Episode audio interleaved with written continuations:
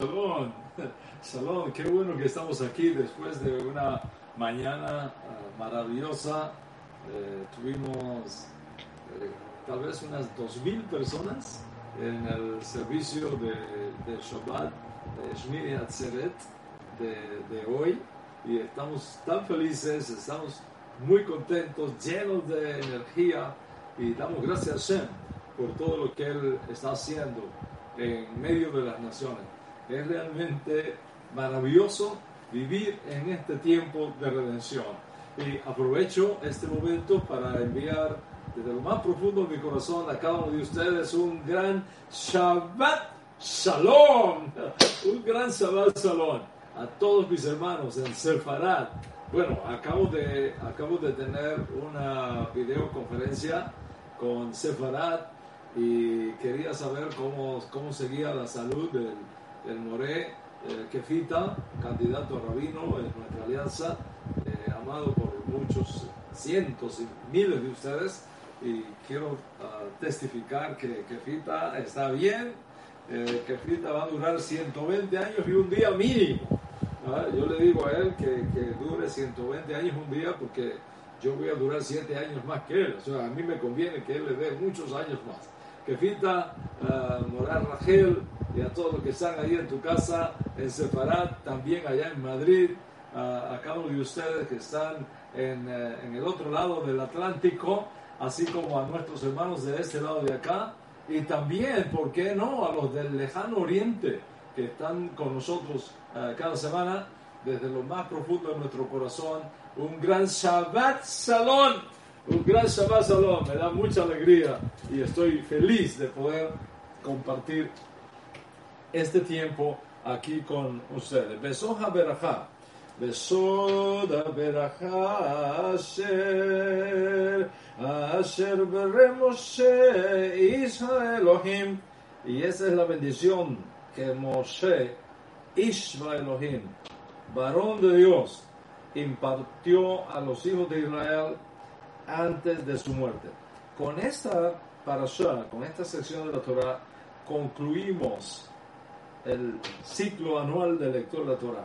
Y mañana, mañana vamos a pasar todos bajo jupa. Mañana nos vamos a casar. Mañana vamos a tener una renovación del pacto con la Torah. Es uno de los momentos más, más hermosos eh, de Simchat Torah. ¿Qué hacemos en Simchat Torah? Danzamos delante de la Torah hacemos competencia a ver quién danza más bonito delante de la Torah y cada uno, cada uno de nosotros tiene la oportunidad de pasar bajo la jupa y renovar su pacto con Hashem a través de nuestra, nuestra sagrada Torah. Eh, estamos viviendo días maravillosos, eh, días extraordinarios y en, en, nuestra alianza de manera particular, eh, cada vez que llegamos a Esmini Atzeret, y cada vez que llegamos a, a Torah, la alegría la Torah, la renovación del pacto con la Torah, es un tiempo para abrir las puertas a todos aquellos que eh, nuestro Hashem, nuestro Dios, llame para, para, hacer su conversión, reconociendo al Dios de Israel como el único Elohim verdadero y reconociendo la, la grandeza que nos da el Eterno al ser parte de esta, de esta gran familia. Eh, entonces, este es un tiempo para, para que tú que has estado dando eh, vueltas en tu cabeza esto, consideres seriamente hoy tomar tu decisión de hacer tu conversión formal al judaísmo. Eh, ya sea como Yehudí o ya sea como justo de, de las naciones. Eh, Giur es el proceso por el cual los no judíos adoptan la religión judía y se convierten en miembros locales de la, de la comunidad judía. Y de esto quiero, quiero hablar contigo, quiero hablar contigo en esta, esta mañana, porque yo sé que hay cientos, miles de ustedes que, que, que, que, están, en ese, que están en ese proceso. Y es por eso que vamos, a, vamos a aprovechar esta oportunidad para, para hablar de estas cosas. Eh, nos cuenta el Midrash que en los días de Yeshua eh, existían dos grandes centros de educación rabínica en Israel. estas, estos dos grandes centros de educación rabínico eh, existieron al nacimiento de Jesús. En otras palabras, cuando nuestro Santo Maestro nació, ya estas dos escuelas eh, existían, estaban muy bien establecidas en Israel. Ambas escuelas eran del partido de los fariseos. Eh, el judaísmo de los días de Yeshua no, era un judaísmo ah, monolítico, era un, era un judaísmo multifacético, con muchas sectas eh, judías, con muchas escuelas eh, judías. Se estaba dando el proto-rabinismo, lo que después se convirtió, después de la destrucción del templo, de Jerusalén en el año 70, después de Yeshua, se convierte en lo que conocemos académicamente como, como judaísmo rabínico. En los días de Yeshua ya, ya comenzaba a perfilarse este, este, tipo de, este tipo de secta judía tan hermosa, tan poderosa, tan importante, tan influyente, eh, a la cual todos estamos en deuda de alguna manera. Eh, los fariseos eh, de los días de Yeshua formaban siete escuelas diferentes. Imagínate, solamente de los fariseos existían siete escuelas diferentes de fariseos, de Perushim. Pero dentro de estos Perushim, ah, dos grandes escuelas tomaron, eh, el, tomaron relevancia. Y es por eso que de ellas es que surge el proto-rabinismo, eh, si lo podemos llamar de esa manera. Eh, estas dos escuelas estaban dirigidas por dos grandes jueces de Israel.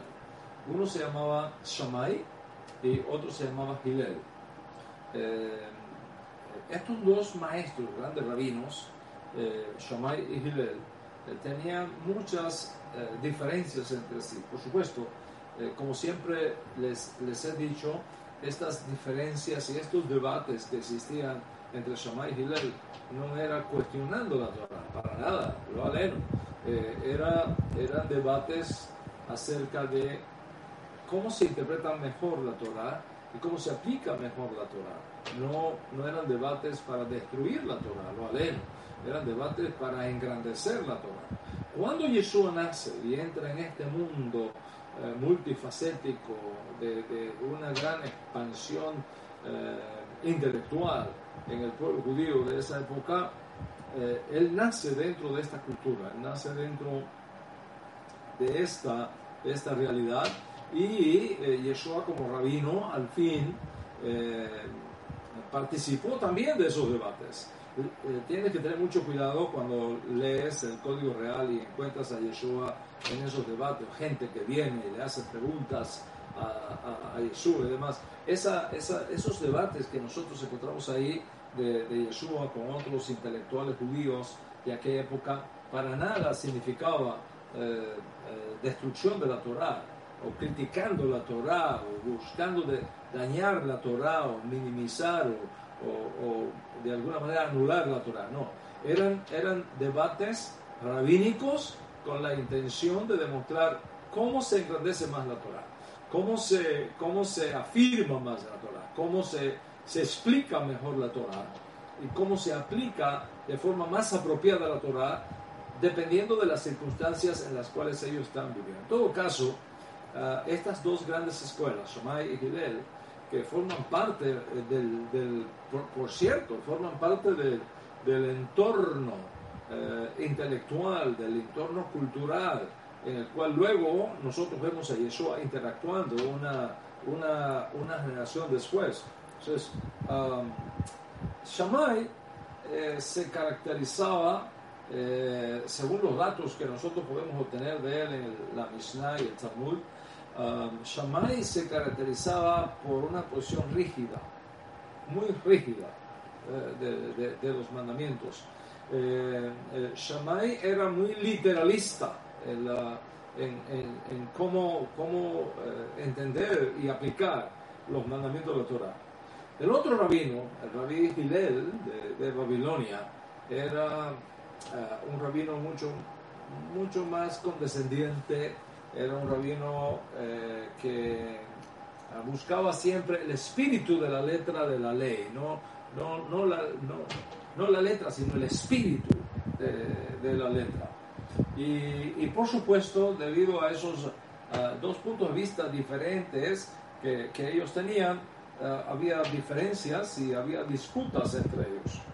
Um, Shammai, por ejemplo, por ejemplo um, un día a alguien, eh, alguien le prestó una, una joya a, a un, a un y cuando alguien te presta, en la ley judía, cuando alguien te presta, pone bajo tu cuidado algo que tiene valor y tú te haces responsable de cuidarlo, eh, eh, tienes que tomar todas las medidas del caso para proteger eso que tu, que tu prójimo te ha entregado. Y en el evento que lo pierdas, eh, te haces responsable de, de, de restaurarlo. So, eh, es mejor no tenerlo que tenerlo, pero si lo tienes, te haces responsable. Bueno, esta persona tomó esa joya y estaban construyendo una casa. En aquella casa, en aquella época se construía como se construye en algunos lugares de América Latina, con, se construye con barro.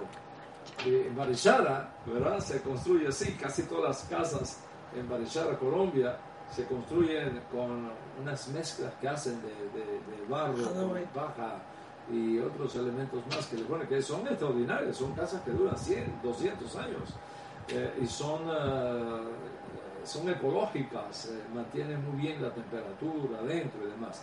Bueno, en todo caso, eh, preparando, mientras preparaban esa, ese, digamos, cemento de la época, ¿Cómo le parece que se le cayó la joya a este hombre en, en, esa, en, esa, en esa mezcla? No se dio cuenta y pusieron la pared de la casa. Después que terminó la pared se dieron cuenta, él se dio cuenta que, se, que la joya se había quedado. Ay, no. Entonces imagínate que se emocionó. Pero fueron, fueron donde estaba Shomai y le dijeron, mira lo que ha pasado, que, que, cómo aplica la ley en este caso. Dice, derriben la pared y busquen hasta encontrar esa, esa joya y devuélvasela a, a su prójimo. Y sí, ¿cómo va a destruir toda una pared? Ya, ya, ¿dónde? ¿Cómo, cómo? Vamos a preguntarle al, al, Rabí Gilel. Fueron a, a Rabí Gilel y le preguntaron a Rabí Gilel. Rabí Gilel se quedó pensando diga, ¿cuánto costaba esa joya? Uh, vamos a ponerlo en términos de la moneda actual, ¿no? Eh, bueno, esa joya costaba como 5 mil dólares. Ok, tome 5 mil dólares y devuélvaselo al pero no destruya la pared. Ese era el, diferente approach, el diferente acercamiento que tenía un, rabino con, con, el otro. Pero en todo caso, eh, Shammai estricto en sus decisiones él un poco más compasivo en las suyas, y por supuesto eso causó mucha, muchas diferencias. Pero en todo caso, eh, nos cuenta el, el que un día un pagano se acercó a, a donde estaba eh, el, rabino Shammai y le dice, a ver, yo me quiero convertir al judaísmo, pero me tienes que enseñar todo el judaísmo mientras esté parado delante de ti en, una sola pierna. ¿Qué tiempo puede estar una persona parada con equilibrio en una sola pierna? No, no mucho tiempo. Shammai se sintió ofendido y lo echó del tribunal. El hombre salió todo, todo preocupado, el hombre salió todo frustrado de, de, del tribunal de Shammai y alguien le dijo, vete a ver al, rabí Gilel. Él hizo lo mismo, se presentó delante del rabino Gilel y se puso en una sola pierna, levantó la otra, puso una sola pierna, le dice, yo me quiero convertir al judaísmo siempre que me lo enseñes todo, mientras yo esté parado en esta, mientras yo me pueda sostener de pie en esta sola pierna. Rabbi Gilel, uh, sin inmutarse, con mucho cari cariño, con mucho amor, le dijo estas palabras. Perfecto, bienvenido, te voy a enseñar todo el judaísmo en una sola frase.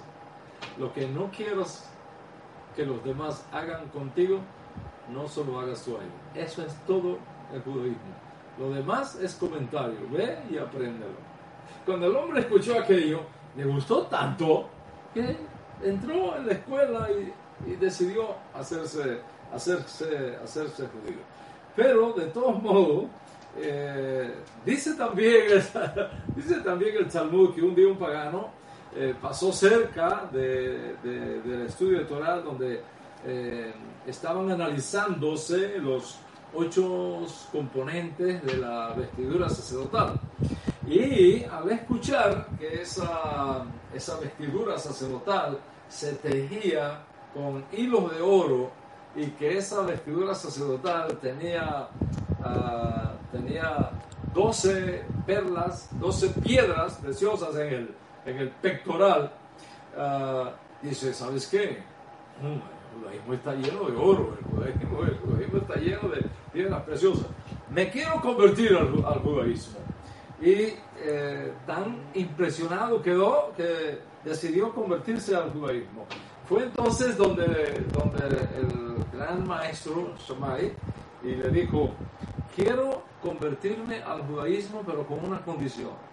Shomai le dijo, ¿cuál es la condición? Que sea sumo sacerdote. quiero convertirme pero para ser sumo sacerdote. Conviérteme para ser sumo sacerdote.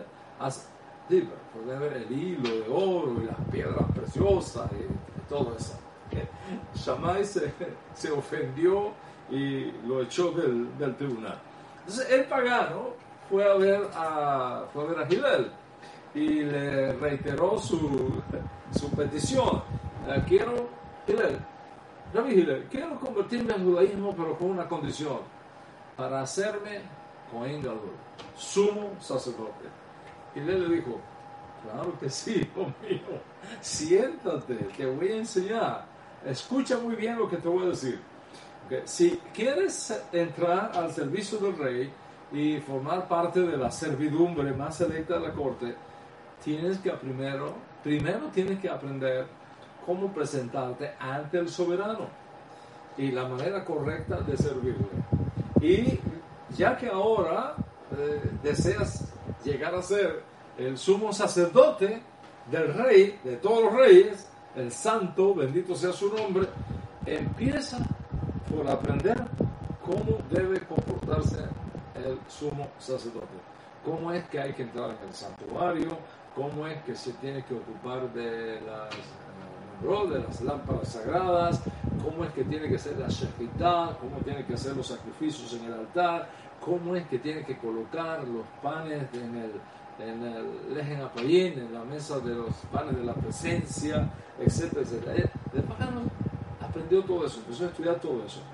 Cuando llega al texto que dice, un extraño que se acerque ha de morir, preguntó el maestro, a Gilel, ¿quién es ese extranjero que tiene prohibido acercarse al santuario bajo pena de muerte. Gilel le dijo que solo los descendientes biológicos del primer sumo sacerdote Aarón tienen derecho a ofrecer los santos sacrificios y que el mismo rey David, David, el rey de Israel, está considerado como un extranjero en ese sentido. Cuando el pagano escuchó eso, se fue a su casa, se puso a pensar y dijo, si los hijos de Israel, de quienes está escrito, seréis para mí un pueblo de sacerdotes, un pueblo santo, son considerados extranjeros en lo que se, se refiere a la, a la sumo sacerdocio, ¿cómo puedo yo pretenderme ser sumo sacerdote? Se, se, levantó de la silla y fue a ver al rabí Gilel y le dijo, bendito sea tu paciencia conmigo, porque a través de ti es que, es que he tenido conocimiento de la Torah. Pero ¿sabes qué? Me quiero convertir con una sola condición, solamente ser judío común y corriente. Nada más, eso es lo que quiero hacer. Olvídate que te dije que quería ser sumo sacerdote. Quiero ser un judío común y corriente. Admíteme en el seno de tu pueblo y que Dios te bendiga. Y eh, eso, eso, quedó para la historia, ¿no? Preservado por, por los sabios de, de, del, Talmud. Y eh, teniendo en cuenta eh, todo este trasfondo que, que, les he compartido y teniendo en cuenta que la costumbre en nuestra alianza es que cuando llega la época de Esmini Atzeret, eh, cuando llega la época de Simchat Torah, que, que, pactamos de nuevo, que renovamos nuestro pacto con la Torah bajo Jupa, eh, en el día de, de Torah, eh, tenemos la costumbre de abrir oficialmente las puertas para todos aquellos que quieran hacer su conversión al Dios de Israel. Eh, y, es precisamente sobre este hecho tan importante que quiero compartir contigo el shiur de hoy, la clase de hoy. Eh, mis amigos, la conversión al judaísmo implica cambios muy significativos en la vida y, deben conocer eso. ¿no? Eh, eh, convertirse al, judaísmo eh, tiene implicaciones muy, muy especiales con respecto al estilo de vida que, que tú debes de llevar. ¿Por qué? Porque el judaísmo marca todas las acciones que emprende una persona, desde el momento que nos levantamos por la mañana hasta la hora que nos acostamos eh, en la noche. Todo está planeado, todo está planificado. ¿Qué es lo primero que tenemos que hacer por la mañana? ¿Qué es lo último que debemos hacer al, al, acostarnos en la noche? Entonces, eh, ese, ese, esos, eh, convertirse al judaísmo implica cambios muy importantes en tu vida y cambios muy significativos en tu, en tu estilo de vida. Y solamente si Hashem te llama para asumir la responsabilidad de, esos cambios, y solamente si Hashem te llama para asumir la responsabilidad de esos nuevos estilos de vida, entonces eh, tiene sentido eh, que tú tomes una decisión eh, con respecto de eso. Hay miles de ustedes, miles, miles, decenas de miles en todo en toda Iberoamérica que están saliendo de, del sepulcro de las naciones y están buscando del Dios de Israel. Están, están levantando sus nesamot, sus almas, eh, buscando al, Dios de Israel. Ah, ayer, por cierto, eh, recibimos una, una obra de arte que nos envió un querido amigo de de Maracaibo, Venezuela, eh, donde me manda una nota eh, muy interesante. Hizo una composición, él es, um, él es diseñador gráfico y hizo una composición muy, muy bonita, muy, muy, muy, linda, de, una foto que, que, me envió. Y en, esa foto, es esta. creo que ustedes pueden verla ahí en, en su pantalla. Okay es una, eh, una combinación de varias ideas que él puso ahí. Pero él puso una nota ah, muy bonita y en la nota, eh, la voy a leer para ustedes, dice Salón desde Maracaibo, eh, Venezuela. Soy diseñador gráfico y realicé este montaje en honor al rabino por su gran esfuerzo en enseñar Torah. Desde hace cuatro años sigo sus enseñanzas y me sacó del, del, mundo cristiano evangélico al cual servía hace muchos años como evangelista. Y por eso hice este diseño, por su sabiduría, dada por Hashem, que eso ayuda muchísimo. Bueno, esa es una historia, estoy muy, muy agradecido por, por, por, ese testimonio, pero este es un, este es un testimonio que lo, vemos por miles y miles y miles. Ah, alguien hizo más o menos un cálculo de que a través del el servicio Hashem, de Abudah Hashem, eh, que Él eh, nos, permitió hacer, nos ha permitido hacer en los últimos 25 años, más de un millón de hispanos, más de un millón de hispanos han abandonado la idolatría y se han convertido al Dios de Israel. Más de un millón se han convertido al Dios han aceptado al Dios de Israel como su uno y único Dios y nadie más. Y, esto nos llena de, mucha satisfacción. Y es posible que hoy, en, este día tan, tan especial, tan hermoso, que hemos concluido la lectura de, de los cinco libros de Moshe Rabeno, y vamos a, a, tener a partir de esta noche, a la caída del sol, vamos a tener la celebración de la alegría de la Torah, de Sikhat Torah, donde todos pasamos bajo la jupa y todos simbólicamente renovamos nuestro pacto eh, sinaítico, aceptando otra vez la Torah de Hashem en nuestras vidas. Eso es un momento eh, muy propicio para que todos ustedes que han venido siguiéndome por años o por menos tiempo, pero están convencidos de que el Dios de Israel es el único Dios verdadero, tomen la decisión oficial, oficial de hacer su conversión, si eso es lo que está en su corazón. No puede haber obligación, no puede haber presión de ninguna, de ninguna forma, es algo que tiene que nacerte del, del, del corazón. Y aquí está el punto importante. El judaísmo se esfuerza, el judaísmo que representamos en esta casa. Y creo que al decir esto eh, es, un, es, un, principio válido en toda forma de, judaísmo que exista. El judaísmo se esfuerza por inculcarnos en lo más profundo de nuestras almas que nosotros vivimos siempre en la presencia de Hashem que siempre estamos en la presencia del Eterno y que todas nuestras actividades, todas nuestras acciones deben ser vistas desde esa perspectiva. Por eso llevamos esta equipa en la cabeza. Esta equipa no es un mandamiento de la Torah, no es un requisito de la Torah, para nada.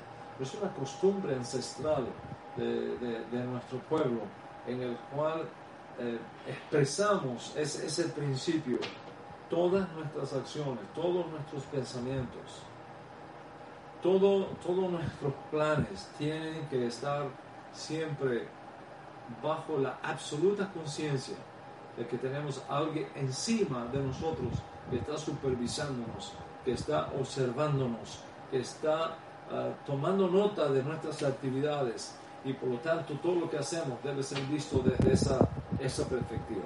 Entonces, la, la decisión de convertirse al judaísmo, en este caso al judaísmo netzarita, que es el que representamos en esta casa, de adoptar todas, eh, todas sus instrucciones y costumbres, eh, va a afectar, va a afectar prácticamente todos los aspectos de tu vida. va a afectar qué comes y cómo lo comes.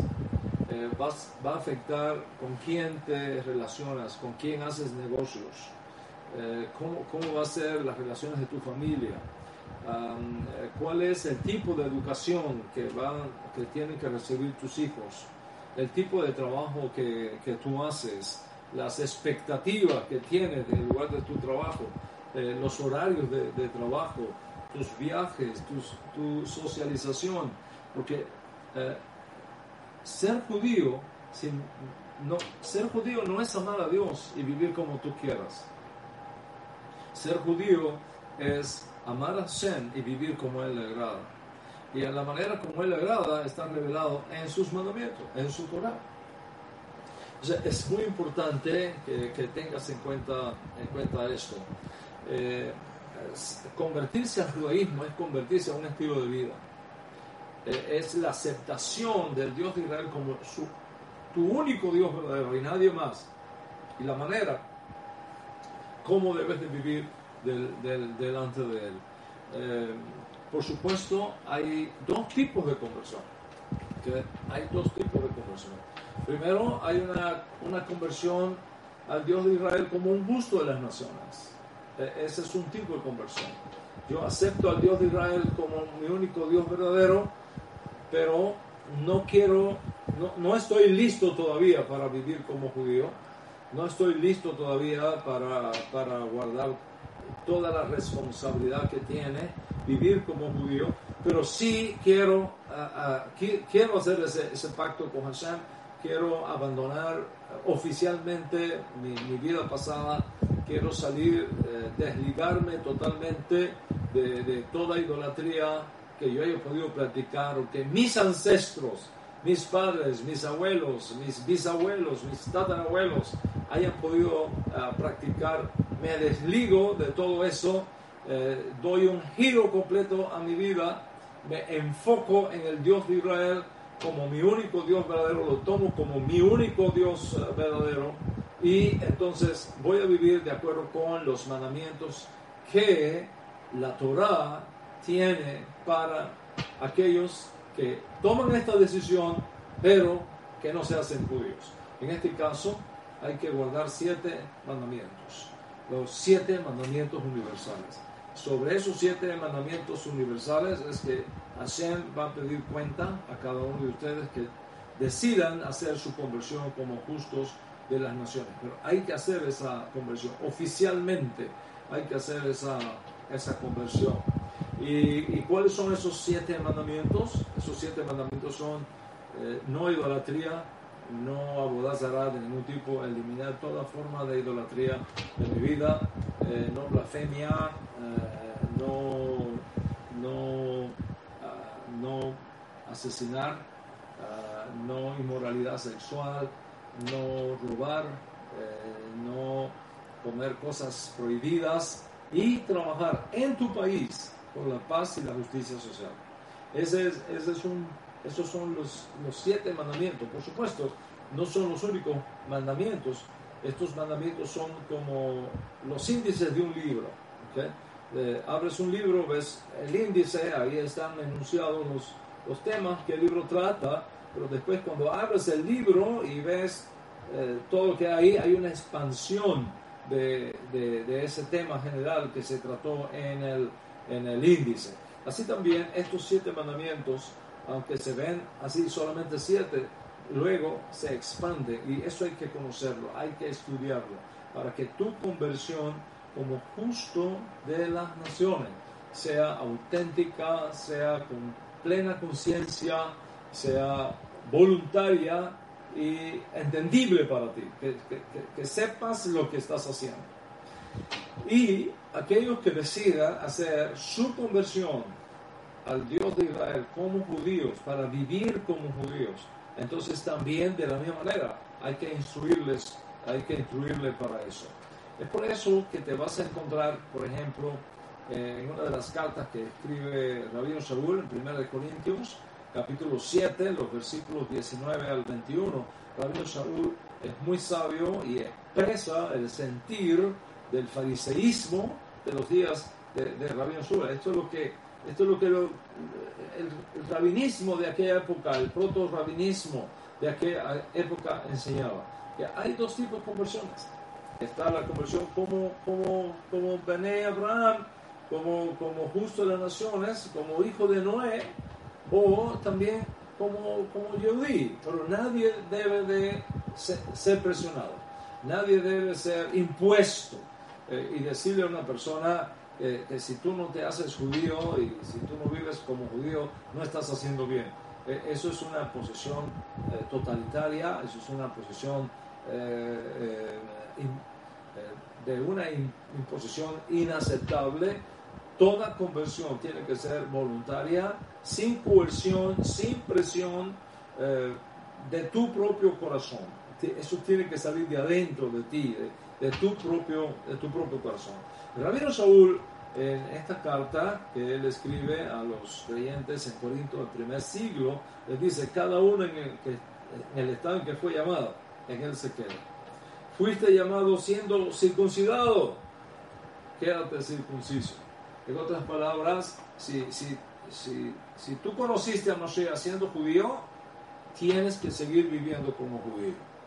Dice, fuiste llamado incircunciso, fuiste llamado eh, no judío, dice, no te circuncides. Dice Rasul, no te circuncides. Cada uno en el estado en que, fue llamado, en él se queda. Y esa es la ordenanza que él dejó en todas las comunidades. Y esa ordenanza eh, es, es, eh, es, es alajá para nosotros, es normativa para nosotros, es vinculante para nosotros. Esto no significa que si una persona eh, nació y vivió como, como no judía y en un punto determinado de su vida quiere hacer su conversión como judío, no pueda, significa que no está obligado. No se puede obligar a nadie a hacer su conversión como, como judío. Pero hay que hacer una conversión, porque la conversión es el acto oficial por el cual tú cambias de estatus. Así ha sido establecido por, por el Eterno desde tiempos inmemoriales. Entonces, es necesario para los creyentes de origen no judío convertirse al judaísmo? ¿Es normativo para un creyente de origen no judío hacerse judío? ¿Es posible para un creyente de origen no judío convertirse al Dios de Israel sin tener que hacerse judío y al mismo tiempo ser parte de la familia de los santos? Los conversos son ciudadanos de, segunda clase en el judaísmo. La conversión a, nuestra fe es algo que aceptamos a regañadientes. es sumamente importante que entendamos esto. Y en la clase de hoy, ah, aprovechando esta circunstancia tan linda y tan especial que estamos para entrar, hemos terminado de leer todo el Sefer Torah y estamos para entrar en Simchat Torah, el, día de hacer pacto, el día de hacer, ah, renovar el pacto con Hashem, que es el tiempo donde recibimos a nuevos estudiantes, nuevas personas que quieren hacer su conversión, que tú entiendas, que tú entiendas eso. Normalmente, normalmente hay ciertas circunstancias, hay ciertas circunstancias históricas que uh, inciden hoy día en los procesos de conversión que no, eh, no necesariamente estaban presentes en el primer siglo, eh, no necesariamente estaban uh, presentes en los días de en los días de los apóstoles, ni siquiera en los días en, las enseñanzas de Yeshua. ¿no? Eh, y, no podemos esperar que Yeshua haya eh, establecido alajá o, normas eh, jurídicas para cómo tratar casos que no eran relevantes a sus días, que no existían en sus días. Ah, ¿Qué cosa existe hoy día que no existía, por ejemplo, en los días de Rabino Saúl? Que no existía en la, edad apostólica. Les voy a contar eh, una situación que, es muy cercana a nosotros, los, los uh, los hispanos en Iberoamérica. por mucho tiempo la comunidad judía se guareció en Sefarad, por mucho tiempo. Es, algunos historiadores piensan que uh, anterior, anterior a la a la cautividad babilónica, muchos israelitas emigraron a Sefarad y vivieron en la costa sur de Sefarad. Hay algunas evidencias históricas, arqueológicas, que, que podrían eh, identificar esa, esa, esa, realidad. El caso es que España ah, se convirtió en el centro más poderoso de la judería del mundo a partir del, siglo XIV, 14, siglo XIV, siglo XV, siglo XVI. algo impresionante la fuerza que tuvo la comunidad judía en España. Y en esa, en, esa época, en, España, uh, habían, uh, habían uh, disputas entre las diferentes monarquías de que estaba compuesta la península ibérica en aquella época. Eh, los reyes de, Castilla eh, versus otros reyes, estaban tratando de unificar. Y dos figuras importantes surgieron en ese proceso en el siglo XV, que fueron eh, el rey Fernando y, la reina Isabel. Ellos querían unir el reino de Aragón y de Castilla como diera lugar, pero aquella guerra costaba mucho dinero fueron a la comunidad judía, eh, gracias a Shem se había hecho muy próspera en, en España y pidieron asistencia eh, económica a la comunidad judía y la comunidad judía eh, participó ofreciéndole a los reyes Isabel, Fernando e Isabel todos los recursos económicos que requerían para poder llevar aquellos planes de unidad nacional. Después que eso se logró, llegó el tiempo de devolverle el, dinero a los judíos y, no había dinero en las arcas de, los reyes para, esto. Y lamentablemente, por la acción de, algunos consejeros, eh, se decretó la expulsión de los judíos de España y la persecución de los judíos. Se inició un proceso de casa de brujas contra los judíos, se inició un proceso de conversiones forzadas a los judíos y fue, fueron uno de los momentos más tristes, más oscuros. Eh, muchos judíos eh, se convirtieron al cristianismo bajo coerción. Muchos judíos tuvieron que huir de España, se refugiaron en Holanda, se refugiaron en, eh, Portugal, eventualmente vinieron a América, se establecieron en diferentes lugares. La Inquisición los estuvo buscando por diferentes partes y entonces comenzó un proceso de asimilación cultural. Los judíos se cambiaron los nombres, los judíos eh, em, empezaron a, a, camuflajearse, a esconderse, eh, usando nombres de, de, la naturaleza, eh, como, como, ríos, como loma, como montaña, etc. Algunos usando símbolos judíos, símbolos cristianos para esconder su judaidad. Eh, por ejemplo, los que tenían apellido Maguen se pusieron cruz y así de esa manera eh, trataron de, esconderse y de, y de pasar inadvertidos. Esos judíos que fueron obligados a convertirse a la fuerza al cristianismo se conoce como anusim, los forzados, los, los violados espiritualmente hablando. Eh, de hecho, todos los años cuando llega la fiesta de Pesach, eh, siempre pido a todos mis estudiantes que recuerden en el ceder de Pesach, eh, que, se recuerde la Pascua Marrana. Eh, es una historia impresionante de, sacerdotes católicos en España que eran judíos.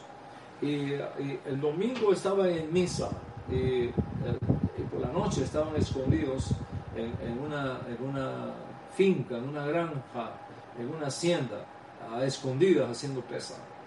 Eh, eh, eh, es toda una historia extraordinaria y maravillosa. Y, todos esos judíos que perdieron su identidad, que emigraron a América, que se conocen con diferentes nombres, judíos, etcétera, etcétera,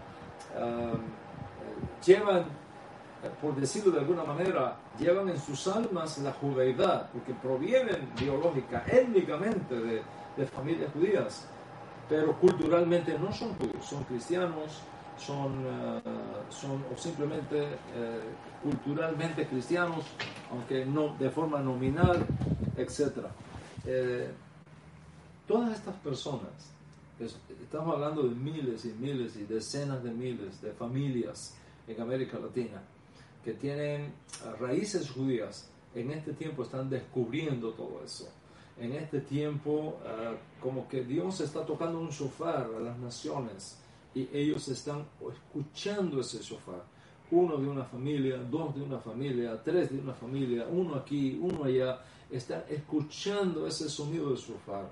Se están interesando por sus raíces judías, se están interesando por, por, por, por, eh, sus ancestros, están, están preguntando quiénes fueron mis padres, de dónde vinieron, eh, preguntas que nunca se habían hecho, hoy día se están haciendo. Y, y somos testigos de que en los últimos 50 años, a partir de la conquista de Jerusalén, eh, específicamente en 1967, y luego de la redención de Jerusalén, cuando se establece Jerusalén como la capital única indivisible y eterna de Israel en, los 80, eh, se ha destapado un movimiento a nivel mundial de personas que están descubriendo sus raíces judías.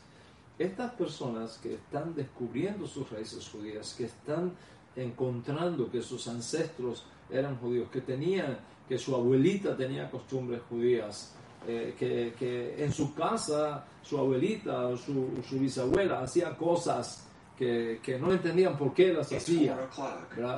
Eh, por ejemplo, en Costa Rica, ah, en, la capital de Costa Rica, estuve en un barrio que le llaman el barrio de las brujas. ¿Y por qué le llaman el barrio de las brujas?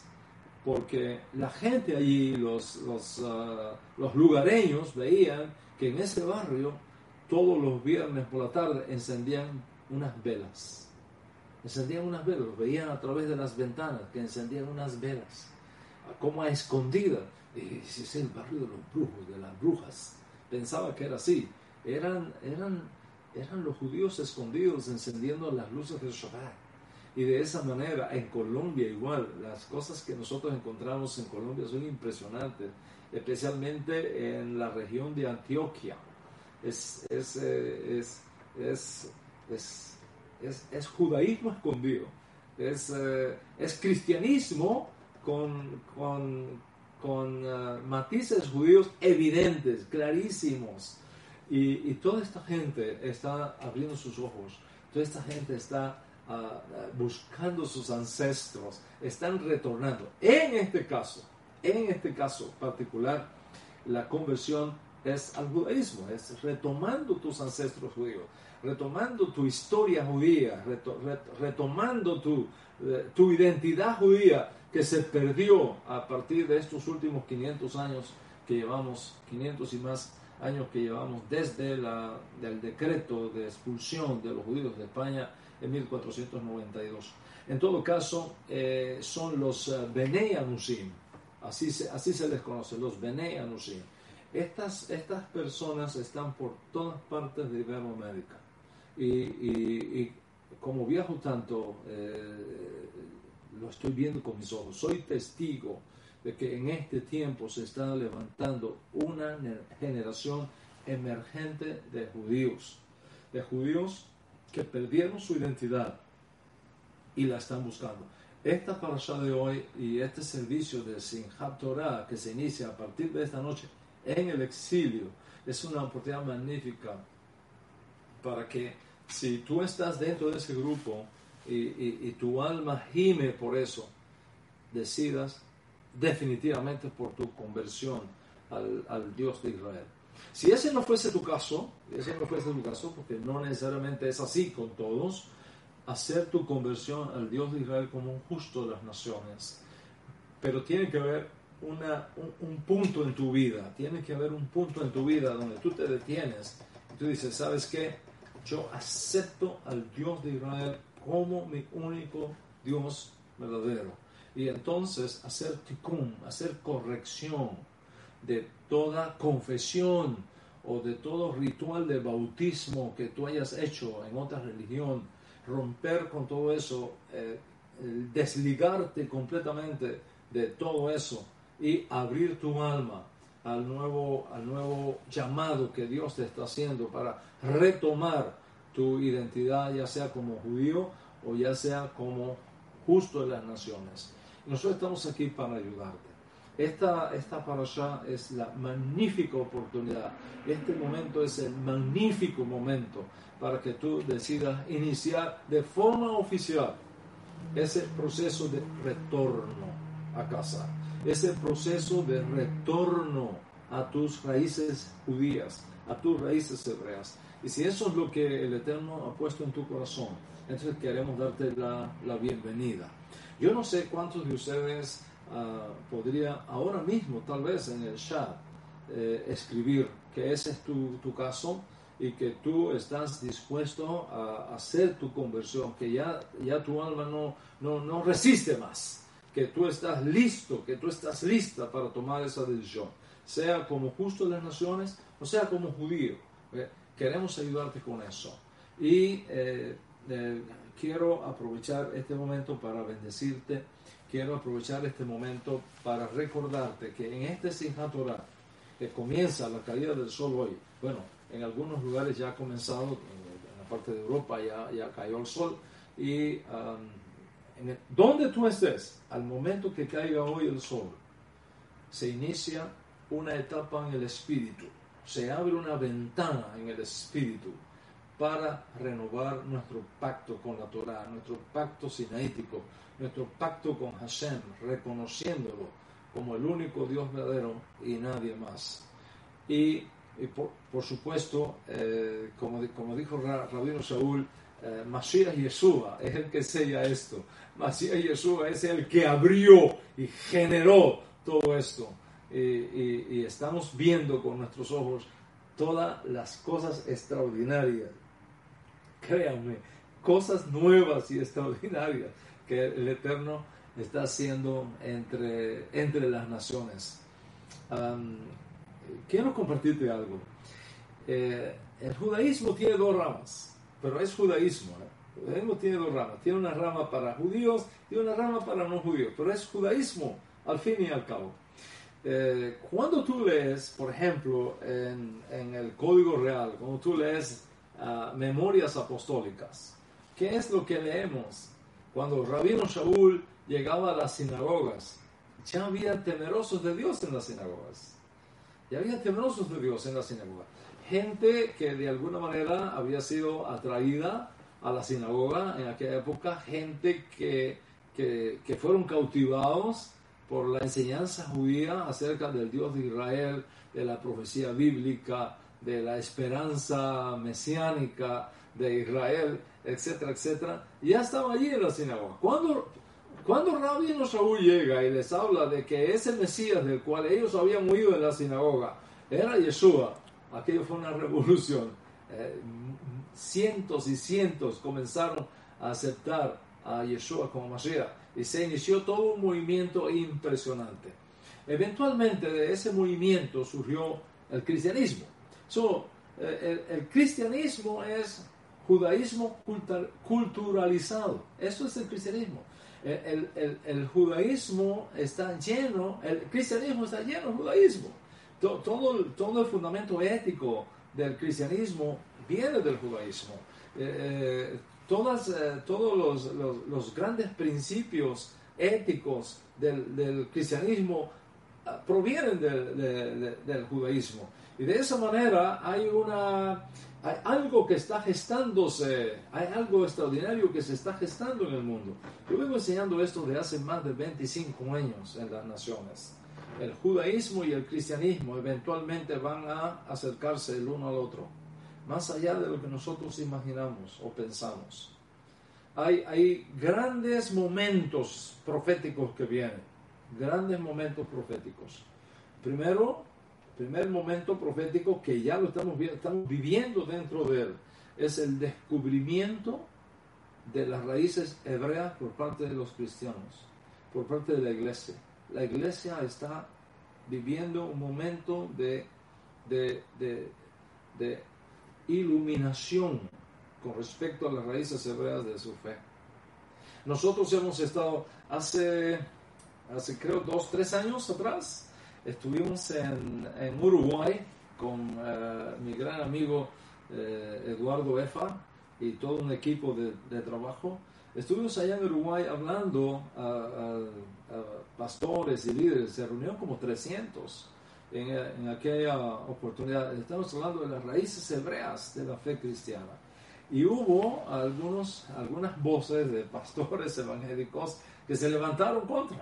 No vayan, no vayan ahí, ese hombre los va a judaizar y, ese tipo de cosas.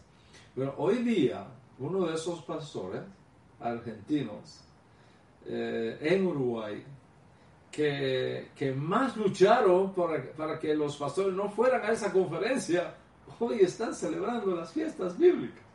Hoy están celebrando la fiesta de Sukkot, la fiesta de Hashem, Rosh Hashanah, Yom Kippur. Es algo impresionante lo que está ocurriendo en las naciones. Y um, prepárense porque hay, este es un gran mover del Espíritu. Cómo Hashem está trayendo a los cristianos a descubrir sus raíces judías. Lo estamos viendo, lo estamos viendo. Tú posiblemente seas uno de ellos y puedes dar testimonio de que eso es así. Pero ese es solo un movimiento, un movimiento de acercamiento de, de, la iglesia a sus raíces hebreas, descubrir sus raíces hebreas.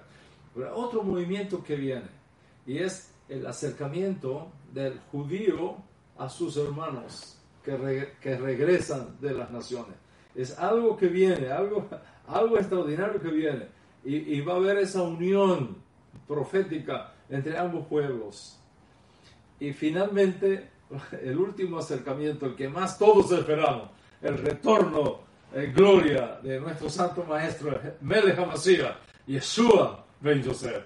E, estos, estos, estos son los grandes movimientos que estamos viendo en, en nuestra generación. De modo que esta para allá de hoy con, uh, con Torah que está abierta ante nosotros es una excelente ocasión, una excelente ocasión para que tú decidas dar ese paso final. ¿Sabes qué, Rabino?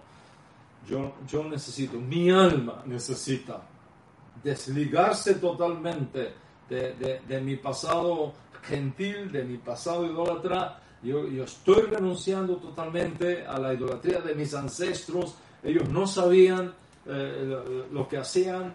Eh, yo, no, yo no soy quien para juzgarlos, pero a partir de mí, que comience un proceso de sanidad de mi raíz espiritual, que comience a través de mí, que comience un, proceso de, de ticún, de corrección. Y, hoy yo tomo esa, esa, esa decisión. Y, si eso es así, eh, bienvenido. Queremos oír de ti, queremos saber de ti. Uh, pendiente porque muy próximamente eh, vamos a lanzar la, la, la página oficial de ANIAMI, de nuestra alianza, y en esa página va a haber una sección exclusiva para todos aquellos que quieren hacer ese proceso. Y, y esto no va a ser, eh, eh no va a ser por mucho tiempo, yo creo que unos días más. Estate pendiente, es posible que ya la próxima semana yo anuncie la fecha específica en que eso va a estar disponible. Pero quiero que tu sedacá de hoy, quiero que tu ofrenda, quiero que tu macer de hoy lleve ese sello. Rabino, voy a enviar esta ofrenda, voy a enviar esta sedacá, porque yo estoy tomando mi decisión hoy. Estoy tomando esa decisión oficialmente. Yo y mi casa estamos tomando esa, esa decisión. No hay mejor momento. No hay mejor momento que esto para allá. Cuando concluimos la lectura de Torah, el próximo Shabbat vamos a comenzar a leer el primer libro, el primer Sefer de la Torah. Que ese próximo Shabbat te tome, te alcance, habiendo tomado esa, esa decisión que tu acá de hoy, tu donación de hoy, tu macer de hoy, tu, tu donativo de hoy, lleve ese sello. Rabino, hoy tomo la decisión de hacer mi proceso de conversión. Como judío, como justo de la nación, tomo, hoy tomo esa decisión. Y que el Eterno tome esa decisión en su corazón y te bendiga. Te bendiga con paz te bendiga con salud, te bendiga con abundancia, te bendiga trayéndote de la mano de vuelta a casa. Shabbat Shalom. Les quiero muchísimo y espero tenerle próximamente en las clases de conversión que tendremos para todos ustedes, hijos e hijas de Israel, en todo Iberoamérica, que están regresando a casa. Shabbat.